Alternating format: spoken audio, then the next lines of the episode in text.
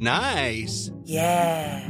What you're hearing are the sounds of people everywhere putting on Bombas socks, underwear, and t-shirts made from absurdly soft materials that feel like plush clouds. Yeah, that plush. And the best part? For every item you purchase, Bombas donates another to someone facing homelessness. Bombas. Big comfort for everyone. Go to bombas.com slash ACAST and use code ACAST for 20% off your first purchase. That's bombas.com slash ACAST. Code ACAST.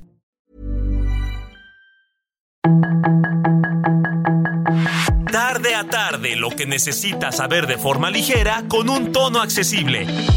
Solórzano, el referente informativo.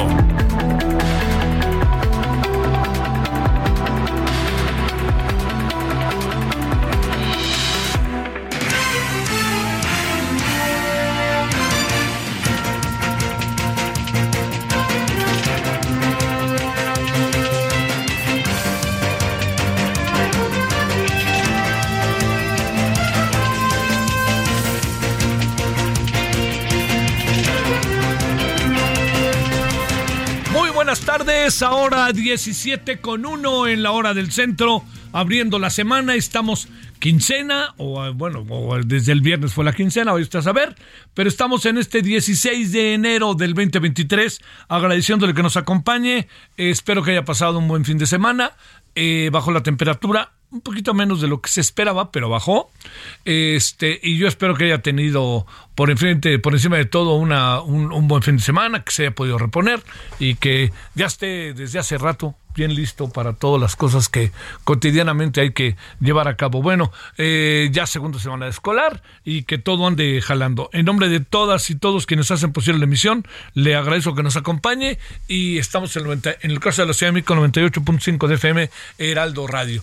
Bueno, le recuerdo, le esperamos a las 22 a las 21 horas en la hora del centro en Heraldo Televisión, referente también, eso va a ser como todos los días de las 21 a las 22:30 en la hora del centro a través de Heraldo 8.1 de televisión abierta y todos los otros sistemas que tenemos. Bueno, mire, eh, hay, hay, hay muchos asuntos, sobre todo hay uno que muy brevemente me refiero a él, que uno quisiera profundizar, pero también el tema es que es un asunto muy capitalino, ¿no? Y es muy centralista, pero yo supongo que mucha gente en los estados de la República Mexicana podría seguramente mmm, entender, quizá, ver eh, el, sentido que puede tener todo lo que está pasando en el metro con un ámbito de, más allá de la ciudad, ¿no? El asunto va más allá de la ciudad. A ver, la razón es esta. Eh, el, el, metro hay muchas, este, muchas investigaciones. Eh, todo indica, por más que nos digan otra cosa, que le han bajado el presupuesto a dos áreas fundamentales. Al mantenimiento y a eh, la inversión eh, cotidiana que tiene el metro. Eh, hay veces que hay, le diría yo, como dicen por ahí, hay, hay tornillos que sirven, pero tienen que ser renovados, ¿no? Y yo creo que a lo mejor en muchos casos se ha pensado que las cosas pueden salir bien y que pueden estar bien con lo que se tiene, sin darse cuenta que sí pueden estar bien, sí pueden salir, pero tienen un tiempo perentorio y tienen un uso. Y ese uso hace que se desgasten y hay que estar revisando. Si me está dando resultado, no significa que siempre me va a dar resultado. Si me está dando resultado, significa que ese tornillo, dicho esto como una metáfora, pues hay que estarlo revisando. Los cables o lo, lo que logra conjuntar eh, la, eh, un, un, vagón de otro vagón, como ayer en la tarde en el Metro Polanco, que de repente se separan, habrá que preguntarse por qué. ¿no? Puede, puede haber esto que llaman fuera de lo normal, ¿no? Este, factores externos, no lo dudaría, puede, puede haberlo, ¿no? Así, ahí está. Sería absurdo no considerarlo. Pero también por las primeras investigaciones lo que se alcanza a ver es que ahí hay algo que eh, está que tiene que ver con mantenimiento y que tiene que ver con una revisión. Dicen que el 5 de enero lo revisaron. Estamos a 16 de enero. Me pregunto, este, digo, todos los se tiene que revisar, pero entonces qué fue lo que pasó? No dudo que lo hayan revisado bien. El asunto está en si las cosas están lo suficientemente en buen estado como para a pesar de que la revisen un día no pueden al siguiente día tener un problema Ese es ahí donde hay. Hay un, un este, un, eh, un tuitero que se llama Don Vocero, Don Vocero creo, que hace una revisión muy muy buena el día de hoy ahí en redes de lo que de lo que pudo haber pasado, ¿no? Que ese es uno. Entonces, eh, estaremos hablando del tema sin parar. ¿Por qué? Les digo, amigas, amigos de la República Mexicana, la razón por cuál. Porque en el fondo hay esto, que es el problema del metro como tal, al que hemos hecho referencia y que es público, pero también es, si yo no invierto y yo bajo presupuestos, ¿qué es lo que hago con el dinero? Es una pregunta, créame que fundamental. ¿Qué hago yo con el dinero? ¿Qué es lo que debo de yo hacer con el dinero? Si este, si no, si no lo utilizo? ¿A dónde lo llevo el dinero? ¿No? ¿Lo llevo a dónde? ¿A, a qué? ¿No? ¿No se gasta? Eh, ¿Hay un subejercicio? Este, ¿o qué? ¿O qué? Ese es el asunto. ¿Qué fregados pasa? Bueno, esto que se lo digo es porque la gran pregunta que hay que hacer es, si se ha bajado el presupuesto, y si se ha bajado el presupuesto del mantenimiento, ¿a dónde se fue la lana? Y es ahí en donde es todo un círculo. Sin dudar, que quede claro, ¿eh?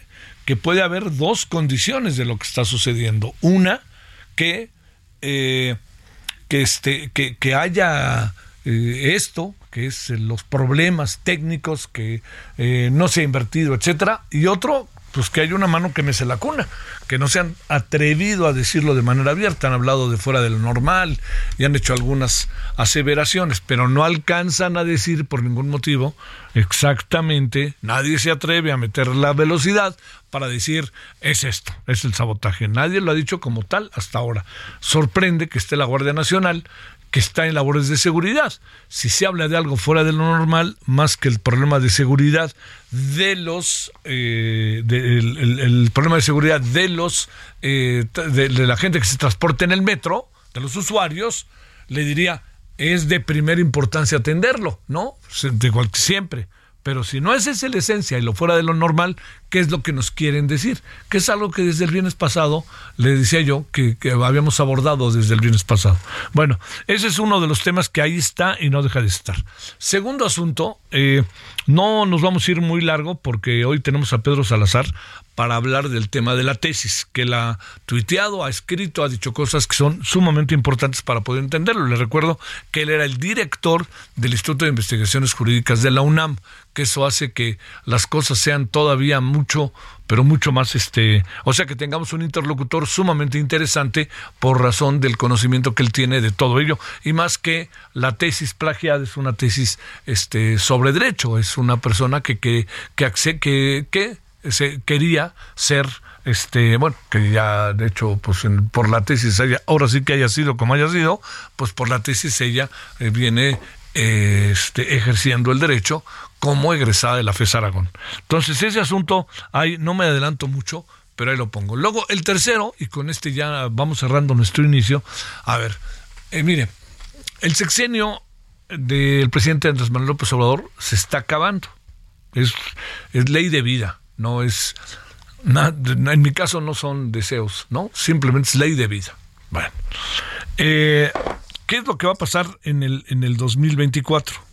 En el 2024 eh, va a haber una elección en la que no va a estar el presidente a pesar, a pesar de que será un fantasma, ¿no? Será un factor que ahí está.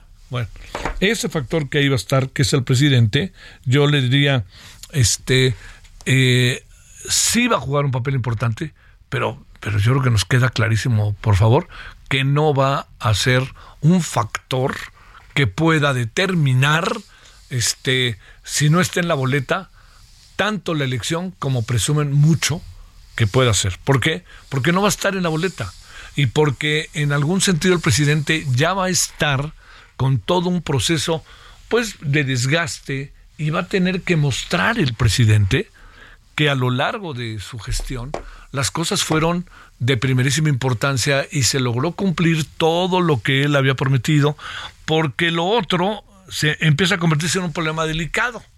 Lo otro que se empieza a, convertir en un asunto delicado, fíjese, ojo con ello, es que si no hay, si no hay una eh, resultados tangibles, si no hay resultados ya sabe, ¿no? Que estén, que uno diga, ahí están, más allá de lo que incluso como jefe de gobierno hizo. Si no hay como un paso adelante, este, que tenga que ver con lo que va a venir para el país, va a ser muy difícil que tan fácilmente cualquiera de las corcholatas pueden arbolar la bandera del presidente.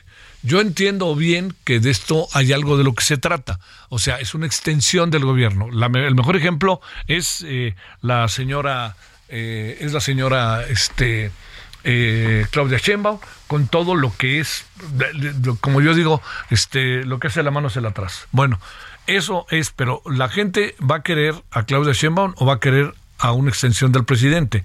Y entonces, si el presidente no tiene los suficientes si su gobierno no tiene los suficientes, fíjese que esto me parece muy importante, no tiene los suficientes resultados, lo que va a acabar pasando es naturalmente que a nivel nacional las cosas adquieran otra dimensión. El presidente está apurando muchas de las cosas que ha venido haciendo y las está apurando en su discurso y está tratando el presidente también, esto me parece una de las cosas relevantes, de agudizar la discusión porque mucho de lo que puede pasar es que algo, si no se logra lo que el presidente quiere, podrá deberse a muchas razones, pero la que el presidente podría destacar sería no me dejaron gobernar. Vean ustedes todo lo que hicieron los medios de comunicación, los intelectuales, los empresarios, va, va puede decir muchas cosas y esa podría ser la causa para justificar el que no se puedan cumplir todas las cosas que el presidente quería. Si eso fuera así, va a ser un asunto en donde vamos a tener un año y medio bastante difícil, porque también hay otra cosa. ¿En qué momento deben de salir las corcholatas? Debe de destaparse la corcholata. Ya hay corcholatas, pero ¿en qué momento debe destaparse? A ver, ¿dónde colocamos ya a la corcholata ya formalmente como candidato de la de Juntos Hacemos Historia? ¿Dónde? ¿En qué momento debiera ser todo eso? Es una buena pregunta, ¿eh? Le voy a decir por qué. Porque si el presidente lo quiere para noviembre, diciembre de este año, eh, el, presidente deja de ser un actor central. Y el presidente, si algo quiere, es ser un actor central y no dejar de ser un actor central. Y yo creo que eso es muy importante que lo, que, lo vean, que, que, que, se vea, porque las otras fuerzas políticas, lo que son las cosas, no están muy fuertes, pero una coyuntura las puede poner fuertes. Y eso ya se vio con la marcha del 13 de noviembre. ¿eh? O sea, digo, y, ya se vio que va por México otra vez, ahí está. Este, ¿Qué tanto va a trascender? Yo no creo que mucho, pero sí va a trascender. O sea, yo no creo que, que se coloque así como la alternativa. Yo sigo pensando que Morena va a ganar. El asunto está en que Morena va a ganar, pero si vuelve a ganar Morena, la gran pregunta es ¿qué va a hacer? ¿Qué van a hacer ahí? Porque si el proyecto al presidente no se logra consolidar del todo, simplemente con cosas importantes de que, que acabe la administración del presidente López Obrador, ¿qué va a ser el que venga o la que venga? Ese es el asunto. Y hay muchas cosas que se van a quedar a la mitad del camino y hay muchas otras en donde hay problemas. Hay problemas, no lo podemos negar. El problema económico, ahí está el problema de la seguridad, no se resuelve. El problema de la salud, lejos estamos de Dinamarca. Todo eso, póngalo en la mesa para considerarlo. ¿No? Entonces, ¿se va acabando el sexenio? Sí, la clave del asunto es qué vamos a hacer cuando se acabe el sexenio. Un poco, aquí, yo siempre cuento aquella vieja, la, aquella, aquella película, ahora ya vieja, de Michael Ritchie, que se llamaba El candidato con un maravilloso Pete Boyle y un maravilloso Robert Redford. ¿no? Cuando ganan las elecciones, después de darle para un lado, para otro lado, para otro lado, Robert Redford, que es el candidato ganador de eh, en California, pues va a buscar a su jefe de campaña que es Pete Boyle y lo va a buscar y lo va a buscar. Y dice oye todo lo que luchamos todo esto dice pues sí dice ya. Tienes tres segundos para que me digas lo que me quieres decir le dice Pete Boyle. Y se le queda viendo Robert Redford le dice ya ganamos sí y ahora qué hacemos ese no no vaya a ser que los que ganen digan ya ganamos y ahora qué hacemos ¿por qué? porque no va a ser el mejor de los escenarios. Por eso es tan importante que el presidente pase ahí a otra dimensión, ¿eh? a otra dimensión lo que está haciendo, porque si no, incluso va a acabar siendo visto como, como los de antes. 17-14 en la hora del centro, muy buenas tardes, les saluda a su servidor Javier Solórzano, espero que haya pasado un buen fin de semana y un mejor viernes, un mejor lunes. Solórzano, el referente informativo. Oigan, amigos de Lealdo Radio. ¿Sabían que más de 30 millones de personas guardan sus ahorros en casa? Y eso es muy peligroso. Aparte de que aumenta el riesgo de pérdidas y robos, tu dinero va perdiendo valor por la inflación. Es mejor una institución confiable y regulada que pague buenos rendimientos. En Soriana, compra uno y el segundo al 50% de descuento en todos los vinos o licores. Soriana, la de todos los mexicanos. A enero 16, aplica restricciones, evita el exceso.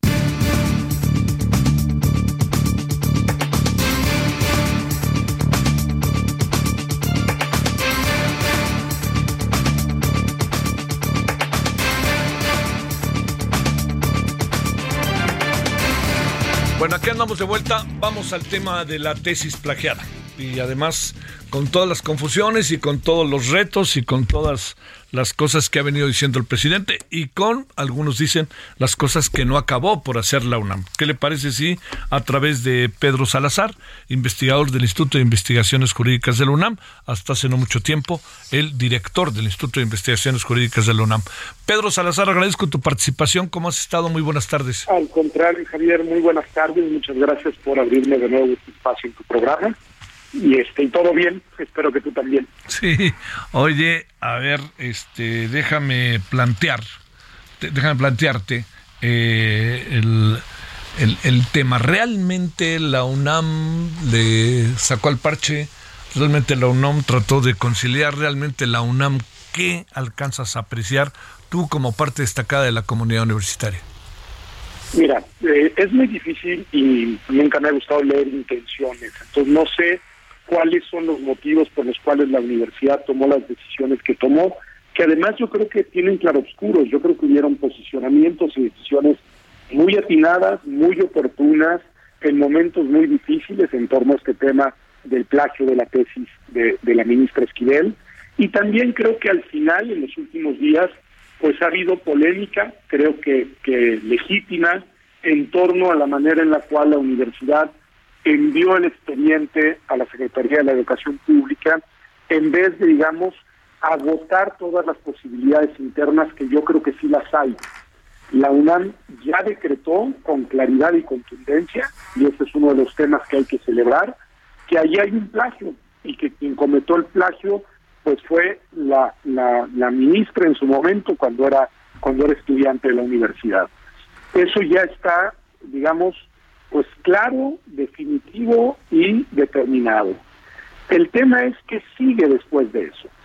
Y ahí pues se abrió una disyuntiva, yo, yo lo puedo leer de lo que vemos todos desde fuera, que una era seguir procesando el asunto de manera interna y explorar hasta dónde te daba la, la legislación universitaria para eh, llegar a una conclusión de la propia universidad, o la otra, que fue la que se tomó, el decretar que no había mucho que avanzar al interior de la universidad y trasladar el expediente a la, a la SEP.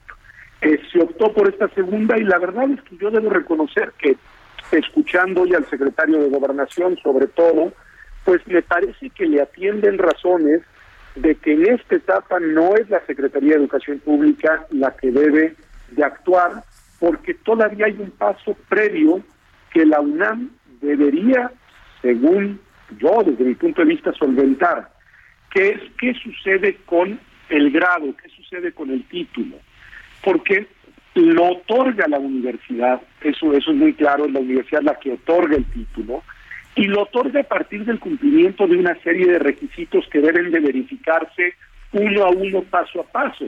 Cada uno de esos requisitos es una condición necesaria y cuando se reúnen todos, se logra la condición suficiente para que la universidad emita un título. Bueno, hace ya varios años se pensó que se habían dado todas las condiciones necesarias, en el caso concreto de la ministra Esquivel, y se le otorgó un título que hoy sabemos adolecía de una falta muy importante en uno de los requisitos, quizá incluso en uno de los requisitos determinantes más importantes, que era que la tesis fuera de su autoría, que la tesis fuera original, y que la tesis estuviera alineada con un compromiso de honestidad intelectual. Eh, la tesis no es eso, hoy sabemos que la tesis es un plagio y por lo mismo la conclusión a la que se llegó entonces no se sostiene. no se cumplieron los requisitos para otorgarle el grado, para otorgarle el título. Y yo creo que lo que la universidad debe hacer y todavía puede hacer es simplemente constatar y declarar ese hecho. Es decir, que el procedimiento y el título mismo son nulos porque se expidió este último sin que los requisitos se cumplieran como la normatividad universitaria y las interpretaciones de la Oficina de la Abogacía General lo establecen. Y ya lo que siga después de esa declaración, si es que la universidad decide hacerla, en fin, eso, no me toca a mí, pero ya lo que siga después, pues se abren distintas vías, probablemente alguna más al interior de la universidad, seguramente ahora sí de vuelta a la Secretaría de Educación Pública para que en lo que le toca, que es el registro de la, de la, del título y la expedición de la cédula profesional, pues determine lo que sigue, probablemente alguna ruta hacia el Senado de la República, que algunos senadores y senadoras ya se han pronunciado al respecto, no sé si algo hacia la propia Suprema Corte de Justicia, pero ese ya es un siguiente paso, en el cual además, como nunca habíamos enfrentado, al menos que yo sepa, un caso, digamos, como este, pues habrá mucho que ir construyendo en el camino, pero por lo que hace al plagio, a la deshonestidad académica, y a la falta al procedimiento universitario para la expedición del título, pues sí sabemos que ya todos los elementos fueron debidamente estudiados, examinados y determinados, dictaminados. Hubo plagio. Y lo que creo es que no podemos eh, eh, evadir, digamos, que el asunto no puede concluir simplemente en esa determinación. Claro, claro, claro. Pedro Salazar, eh, en el camino, hubo varias argumentaciones de parte de la ministra eh, negando e incluso afirmando que algunas cosas se habían movido eh, y que ella había recibido un texto, etcétera. ¿Esto no entra en este debate o entra en otro tipo de debate? Yo creo que en otro, Javier, porque ahí es en donde yo celebro aquellos primeros pronunciamientos de la UNAM y además eh, uno primero firmado por el propio rector Agüe, contundente, claro, preciso y para mí absolutamente satisfactorio, en el que determina que no había ninguna alteración de ningún documento y que lo que ahí teníamos era, digamos, que realizar un dictamen de dos textos para ver la similitud entre los mismos y también la prelación en el tiempo. Y lo que ahí, pues al final se terminó pues acreditando es que el texto de ella es prácticamente idéntico al, al, anterior y que ella fue, pues digamos, quien registró y presentó la, no es la segunda versión, es la misma versión en una en un segundo momento. Entonces, ahí hay una falta clara, insisto, cuando menciona el tema de la autoría propia, de la originalidad y de la proximidad con digamos, la honorabilidad universitaria son tres criterios establecidos al interpretar el reglamento general de exámenes de la propia universidad. Este es un criterio del año 2010 de la Oficina de la Abogacía General.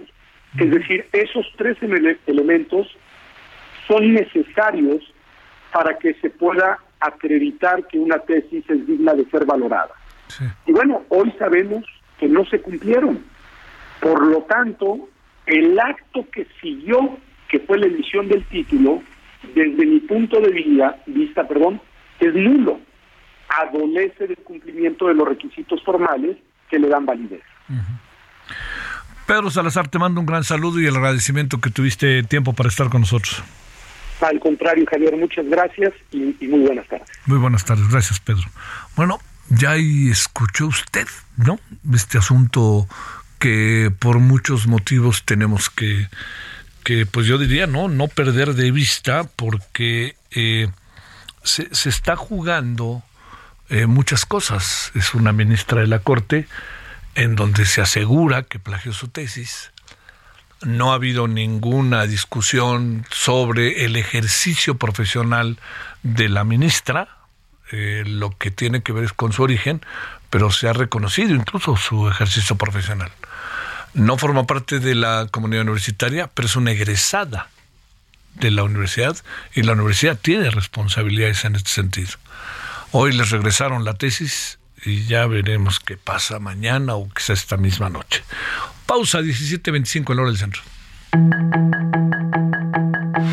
El referente informativo regresa luego de una pausa.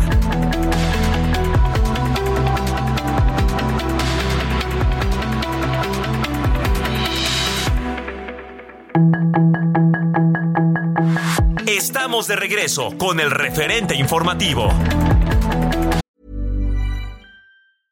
Hey, I'm Ryan Reynolds. At Mint Mobile, we like to do the opposite of what Big Wireless does. They charge you a lot, we charge you a little. So naturally, when they announced they'd be raising their prices due to inflation, we decided to deflate our prices due to not hating you. That's right. We're cutting the price of Mint Unlimited from $30 a month to just $15 a month. Give it a try at mintmobile.com slash switch. $45 upfront for three months plus taxes and fees. Promo rate for new customers for limited time. Unlimited more than 40 gigabytes per month. Slows. Full terms at mintmobile.com.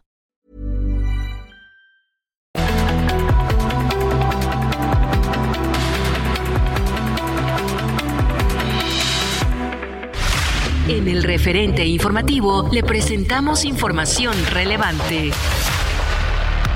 La gobernadora Mara Lezama Espinosa recibió el premio Travelers Awards que otorga periodista digital a Quintana Roo como destino líder en turismo de América y el Caribe, galardón que se entrega en el marco de la Feria Internacional de Turismo que se lleva a cabo en Madrid, España. Mara Lezama dedicó este premio a todos los que hacen posible que Quintana Roo sea un gigante turístico, con la mejor atención a los visitantes que llegan a los diversos destinos a disfrutar de las maravillas de la naturaleza que se ofrecen. Comentó que desde este nuevo gobierno trabajan todos los días en acortar las brechas de desigualdad para seguir siendo un destino líder con más de 200 hoteles que se han inaugurado tan solo en el 2022 y seguirán impulsando la inversión sostenible y sustentable.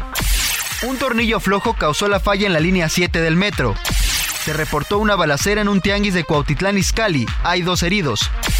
La ruta del tren Maya estará blindada con 5.000 elementos de la Guardia Nacional y la Fuerza Aérea. Madres buscadoras encuentran restos óseos y un cuerpo calcinado en Sonora. López Obrador da el visto bueno a Omar Mejía para ser el subgobernador del Banco de México. Luis Rodríguez Bucio será subsecretario de Seguridad Pública tras la renuncia de Mejía Verdeja. Mario Delgado descarta revanchas con Ricardo Mejía o el Partido del Trabajo. Pequeños comercios perderán hasta el 25% de ventas con la ley contra el cigarro. Accidente aéreo en Nepal dejó al menos 68 muertos. En Soriana, el segundo al 50% de descuento en arroz o frijol isquetino y todos los cereales Kellogg's. Soriana, la de todos los mexicanos. A enero 16, aplica restricciones.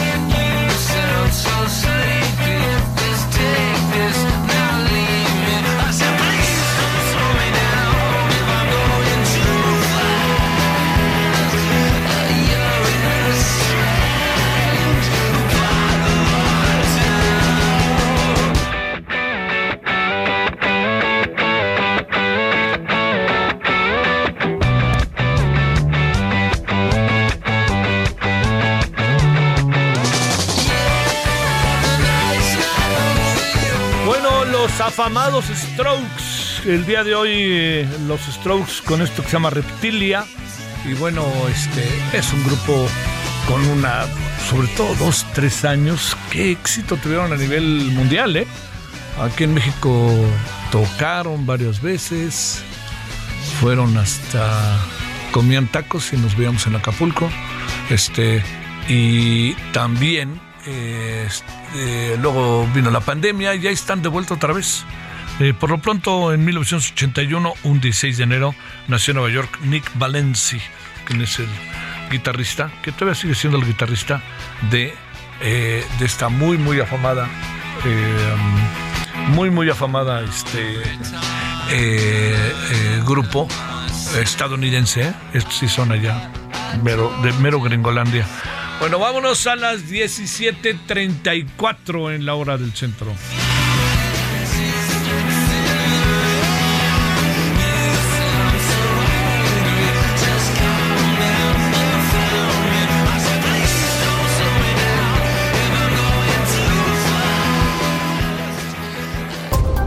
Solórzano, el referente informativo.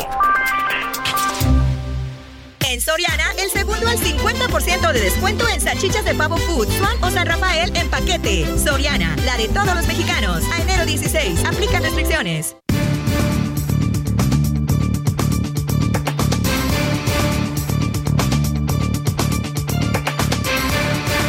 Le agradecemos a Manuel Balcázar, especialista en inteligencia, seguridad nacional, director de MB Consultores. Manuel, ¿cómo has estado? Muy buenas tardes. Gracias, Javier. Muy buenas tardes. Afortunadamente, muy bien. Qué bueno. Un saludo para ti y tu auditorio. Muchas gracias. A ver, déjame plantearte algo que es, eh, que digamos, eh, no puede uno menos que, que estar muy atento, genera enorme expectativa. Yo decía, no vaya a ser mucho ruido y pocas nueces. Veto a saber qué se puede esperar en términos nacionales del juicio al señor Genaro García Luna en Nueva York. Pues creo que podemos esperar muy poco, este, realmente, sobre todo porque, bueno, pues es detenido en Estados Unidos, es enjuiciado en Estados Unidos, eh, y en México, pues no hay algo en específico en su contra hasta ahora, ¿no? Sí. Entonces, yo creo que eso es, es un indicio que nos permite suponer, pues que no, no va a haber mucho aquí en, en México. Hoy declaraba el, el ex titular de la UIF que se, se estarían dando a conocer, o más bien se habría entregado información sobre eh, personas que le habrían dado contratos a García Luna en la administración anterior. Pero bueno, de ser eso cierto, pues muy posiblemente eh, se esté trabajando por una vía judicial, pero podría interpretarse como filtración este, en términos de la justicia mexicana. Entonces, pues yo creo que vamos a seguir como hasta ahora, como testigos desde este lado de la frontera, viendo cómo las autoridades estadounidenses pues integran pruebas, arman su caso Ajá. y tratan de demostrar la culpabilidad de, de García Luna. Y hasta ahora, pues, eh, digo, no pasará, me imagino, de un par de señalamientos en la mañanera del presidente de la República diciendo que eh, ahora no hay corrupción como antes. En fin, los discursos que él maneja, pero creo que eso es todo lo que vamos a ver en, en el juicio de Genaro García Luna. Esta idea de que más de alguno en México pudiera ser ahí mencionado o le pudieran, este, ya sabes, ¿no? Que pudiera ser señalado, más que mencionado, señalado como parte de toda una estrategia de, eh, de, de, una muy clara acción corruptiva exactamente eh, piensas que por ahí puede pasar porque ya ves que dicen asustados unos aquí y allá ¿tú crees? Pues yo creería que no, mira, hasta ahorita lo que se ha manejado en Estados Unidos, que son los que están haciendo una acusación formal, es de tipo penal. Ah. Si hubiera señalamientos de tipo este, contratos, este, lavado de dinero, pues a- eh, posiblemente nos toque la puerta de los espacios empresarial y político, pero dudo que pueda pasar algo más allá de un escándalo. Ahora, supongamos que se empieza un juicio. También habría que ver qué, qué cargos estarían este, fincando y en una de esas podrían hasta ya haber prescrito. Entonces creo que tampoco es algo así para asustarse, no pasará de, de alguien que se sienta aludido, o sea, señalado directamente y diga, pues así no fue, o, o yo no he hecho nada malo, digo, y tomo como referente algo que está muy en boga también, que es el caso de la ministra de la Corte, que está en, en cuestionamiento su titulación profesional, y aún así, pues ella sigue ejerciendo, y hoy, hoy en la mañana también declaraba que pues no, no ha incurrido en nada indebido y que ella seguirá prácticamente en sus funciones. Entonces yo creo que algo así podría aplicar a cualquiera que salga señalado en tanto no haya una demostración plena de culpabilidad. tantas menciones y además con tanta evidentemente intención de señalar lo de Felipe Calderón y Margarita Zavala, ¿tú crees que por ahí lleguen las cosas? Creo que va, va a ir por ahí, pero te digo más que nada en la parte política, quizá electoral, digo, ya estamos en la antesala del 2024, pero pienso que no, no podría pasar de ahí porque si hubiera más elementos con la animadversión que se registra ahí en la actual administración en contra del expresidente Calderón, pues creo que ya se habría emprendido algo más y lo más que se pudo lograr fue este, que el INE le negara el registro al partido Margarita Zavala y hasta ahora no hay un elemento para señalar criminalmente o por lavado de dinero o algún otro delito al expresidente Calderón. Entonces yo creo que no sería esa la línea de afectación, sino más bien este político electoral. Este, eh, esto de que haya sector, el sector privado o que haya ¿Tú crees que se pueda mostrar una relación directa entre Genaro García Luna y los cárteles de la droga? Híjole, pues la verdad lo veo bien difícil. Este, digo, eh, los testigos que se ha conocido van a citar a declarar, pues están relacionados, pueden afirmar que ellos entregaron, este, que ellos participaron en contubernio con, con García Luna, pero de eso a que aporten pruebas plenas, evidencias, este, pues está muy complicado. Yo desde mi punto de vista, vaya, dudo que haya un video, como si hemos visto otros actores políticos, este, pues recibiendo dinero en efectivo, guardando ligas, o sea, dudo que haya ese nivel de evidencia o grabaciones que pudieran ser judicializadas o testigos incontrovertibles, tres que coincidan en, en como, como se señala en el ámbito jurídico en modo, tiempo y lugar sobre eh, actitudes muy concretas de corrupción criminal de García Luna. La verdad lo veo un poco complicado. ¿Pasar algo en ese mismo sentido? Aunque intuyo cuál puede ser tu respuesta, Manuel, con el tema de que le daba dinero a los periodistas, etcétera, etcétera. Pues eh, yo creo que también es, difícil este, que, que sa- salga algo más.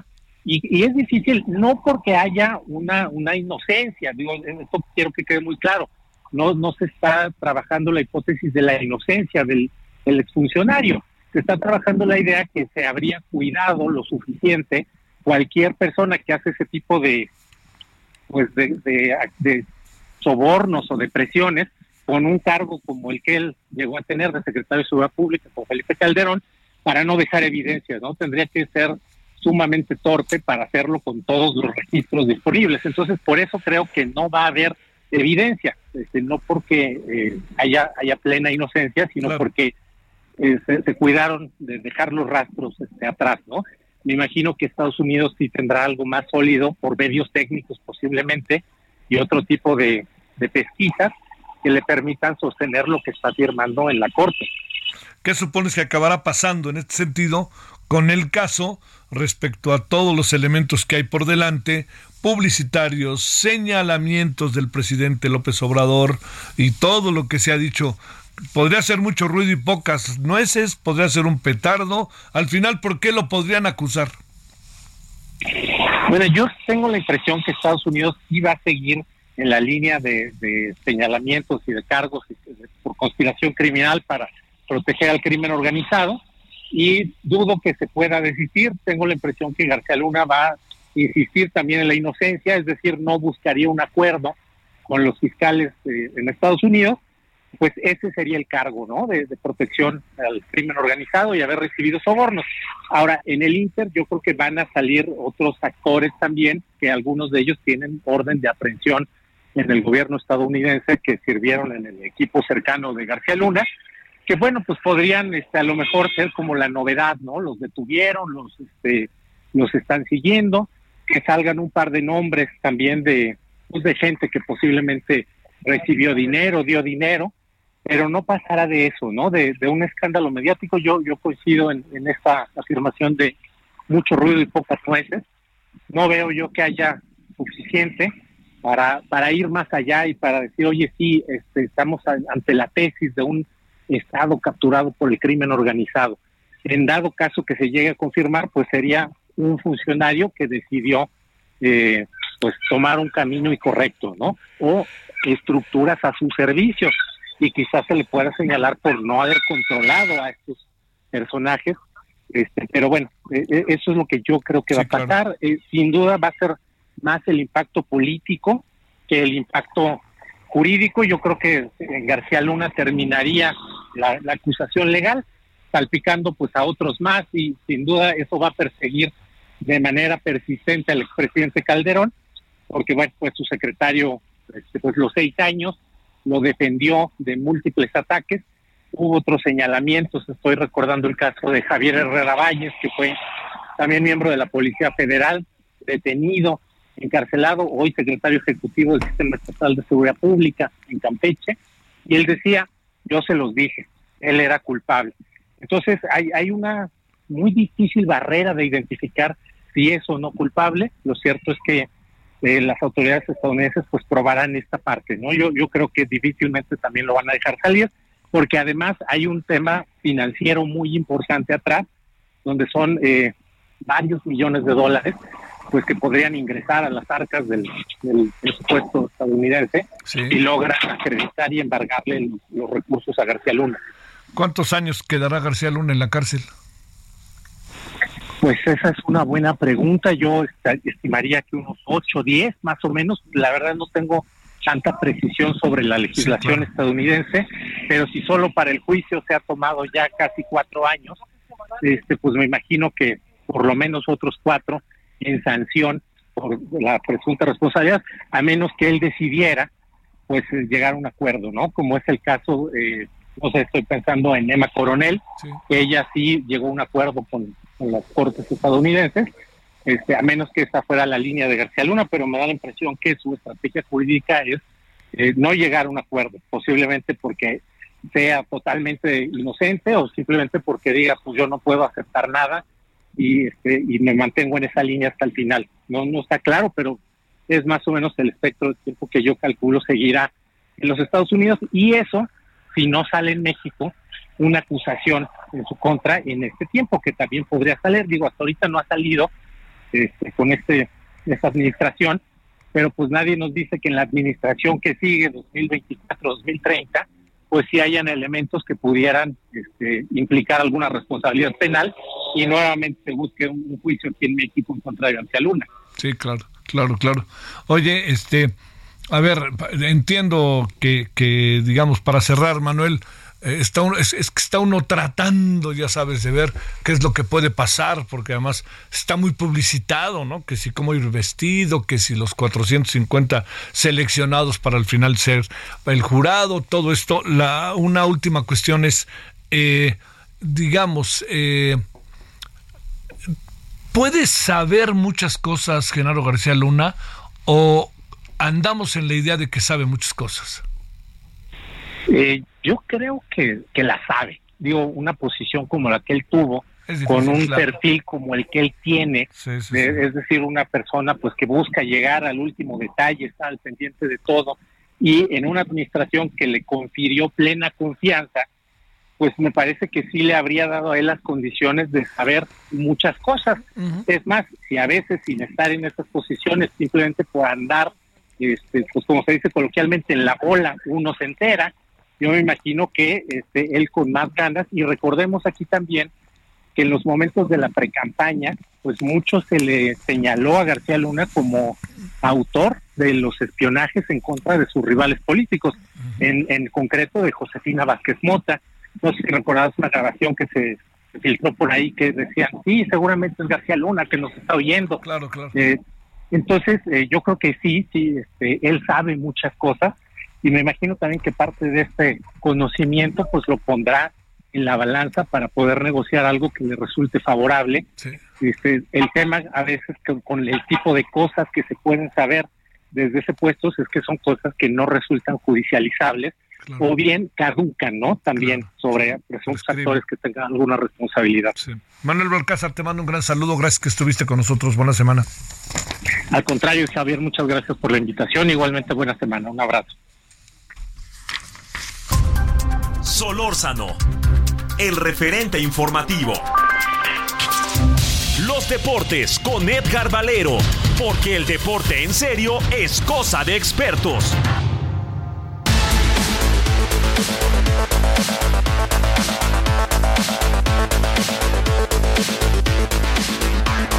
Mi querido Edgar, ¿cómo te fue de fin de semana? ¿Qué pasó el fin de semana? Cuéntanos cómo has estado. Muy bien, muy bien, mi querido Javier, ¿cómo estás? ¿Cómo están, amigos del auditorio? Buenas tardes, me da gusto saludarlos.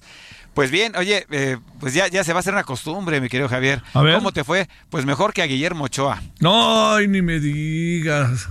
Ni me... Oye, vi los goles, ¿los viste? Sí, claro, ¿Qué- es, es lo que te quería comentar. Es que no había manera de que parara uno de los ocho, ¿eh? ¿Sabes qué? Es que, de verdad, Javier, es un deporte nacional eh, atacar a los deportistas mexicanos que se van al extranjero. Oye, eh, si, si revisamos las estadísticas de- de- del partido, no son los ocho goles, es cuántos paró, ¿no? Sí. Porque al final de cuentas tuvo hasta dos penaltis ahí, este que alcanzó a, desviar uno, el otro en el contrarremate le gana el atacante del Atalanta. Pero vamos, eh, hubo 18 remates a gol, 8 iban a puerta. Eh, y bueno, cinco además eh, alcanzó a desviarlos, pero la defensa no le ayudó, este Javier, de ninguna manera. No, no, no. Oye, en el penalti, el que paró, ¿dónde andaban? Yo creo que estaban seguros que iba a ser gol, nadie corrió de la defensa. Exactamente. Y, y los dos los- se los tiraron al mismo lugar. Al primero le llegó, pero la fuerza eh, que llevaba el disparo provocó que el balón se metiera. Y en la segunda, eh, oye, no le puedes criticar cuando te tienes que estirar pegado a tu poste eh, y la izquierdo. paras. O sea, claro. Sí. O sea, lo desvió, pero sí, el, eh, lo- los del Salernitana eh, llegaron de verdad como si fueran, como si estuvieran este, incapacitados para correr. O sea, fue vergonzoso. Y sabes qué, la prensa italiana ya se expresó, Javier. A ver. Y dicen que definitivamente la actuación de Ochoa fue sobresaliente, considerando eh, pues el tipo de, de rival, las circunstancias en las que estaba el equipo salernitana, la defensa, eh, lo exculpan de la mayoría de lo que pasó. Y cuatro, fueron cuatro golazos, ¿eh? Sí, también es ahora el Atalanta es un equipo de, de, de la- de los primeros lugares, ¿eh? Sí, sí, sí, es, es un gran equipo, por supuesto. Eh, y, sobre todo también, Javier, eh, si ponemos en contexto, y lo platicamos en diciembre, si lo tienes presente, eh, el, el Salernitana hace un año estaba a punto de desaparecer por falta de recursos. Eh, Si no lo hubieran vendido, tal vez eh, no habría Salernitana ahorita. Sí. Entonces no es que haya estado en media tabla, sino que además es un equipo muy modesto, eh, y hay que compararlo con el Granada, Javier, donde, ¿te acuerdas a mí la crítica que decían? Es que fue el portero más goleado, pero fue el portero que más eh, desvíos hizo y que más, ata- más atajadas hizo en la Liga de España, eh, lo cual refleja claramente eh, que hizo su trabajo, pero tampoco Superman no puede jugar de portero y de defensa. No, no, no. Oye, ¿cómo pinta el partido de esta noche de fútbol americano y de fútbol soccer? Bueno, eh, hay, hay doble Monday Night. en, el, en el de los eh, Bucaneros de Tampa Bay y los Vaqueros de Dallas va a ser un gran partido, Javier, pero dadas las circunstancias, eh, cómo se juega, dónde se juega y el momento por el que están pasando los Vaqueros y por el que pasan los Bucaneros, a nadie debería extrañarle que Tom Brady y el equipo de Tampa sea capaz de derrotar a los Vaqueros. Los ha enfrentado siete veces, cinco con los eh, Patriotas, dos con los eh, Bucaneros y nunca lo han podido derrotar. Eh, en caso de que, de que gane el equipo de los Bucaneros, será el rival de San Francisco el próximo domingo. Mira nomás. Va a ser un partidazo. Y el otro, que es de pronóstico reservado. Oye, después de la- si ganan los vaqueros, Edgar, ¿contra quién irían? Eh, si ganan los vaqueros, eh, les, eh, déjame ver, son el 4, se movería y entonces tendría que ir contra Filadelfia. Ándale, y se traen, ¿no? Sí, pero, pero nadie contempla ese escenario. ¿eh? Sí, sí, sí, no, no, no, no, no, pues ni hablar, ni Eh, hablar, ni hablar, ni bueno, hablar. porque al final de cuentas eliminaría al campeón divisional y, y sería comodín, es el primer comodín. Eh, no, ¿sabes qué? Perdóname, corrijo, es el primer comodín. Iría contra San Francisco de todas formas. De todas formas, el que Sí, gane de todas con- formas. como se va contra San Sí, Francisco. el otro que ya no se mueve es el de Gigantes contra Filadelfia. Ajá. eh, que hizo un, un gran partido los gigantes. Va a ser un partidazo, Javier. Ese te lo recomiendo mucho. El de El de los gigantes Gigan- contra Filadelfia. Sí, claro, son del mismo, de la misma división, ¿no? Sí. oye, y, y en la Liga MX, A digo, ver. tenemos hoy el León contra Necaxa, pero eh, la gran reflexión, eh, Javier, después de la victoria de Tigres sobre Pachuca, es que a Nico Ibáñez le dijeron eh, al- eh, cuando iba saliendo del vestidor, ¿te llevas de una vez tus uniformes o te los mandamos a algún lado? O sea, el, eh, sí jugó el domingo, con, el, sí, ayer, ¿verdad? El sábado con Pachuca con Pachuca. y su siguiente partido es con Tigres. Exactamente. No, es- ese partido fue contra Tigres. Sí, claro, pero su siguiente partido es ya siendo jugador de Tigres. Exactamente. Mm, mm. Qué delantera, ¿eh? Yo creo que este año, este semestre otra vez Tigres, Monterrey, Monterrey, Tigres, ¿eh? Será, será muy interesante. Eh, Tienen técnico, tienen equipo, ya se reforzaron. Pocas veces se ve esto, ¿eh? que un jugador pase de un equipo mexicano a otro equipo mexicano, aunque es perfectamente legal. Sí. Bueno. Y lo que es raro, rápido, Santos eh, derrota a Pumas. Eh, Alves, que es el gran líder, no estuvo y, y parece que les pesó de más. Sí. Pero híjole, a ver cómo le va al señor Puente. Bueno, muchas gracias, mi queridísimo Edgar.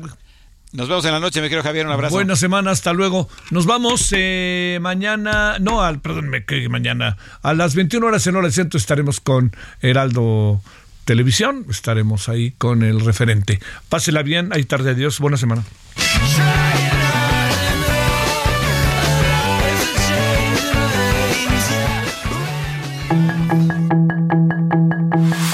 Hasta aquí Solórzano, el referente informativo.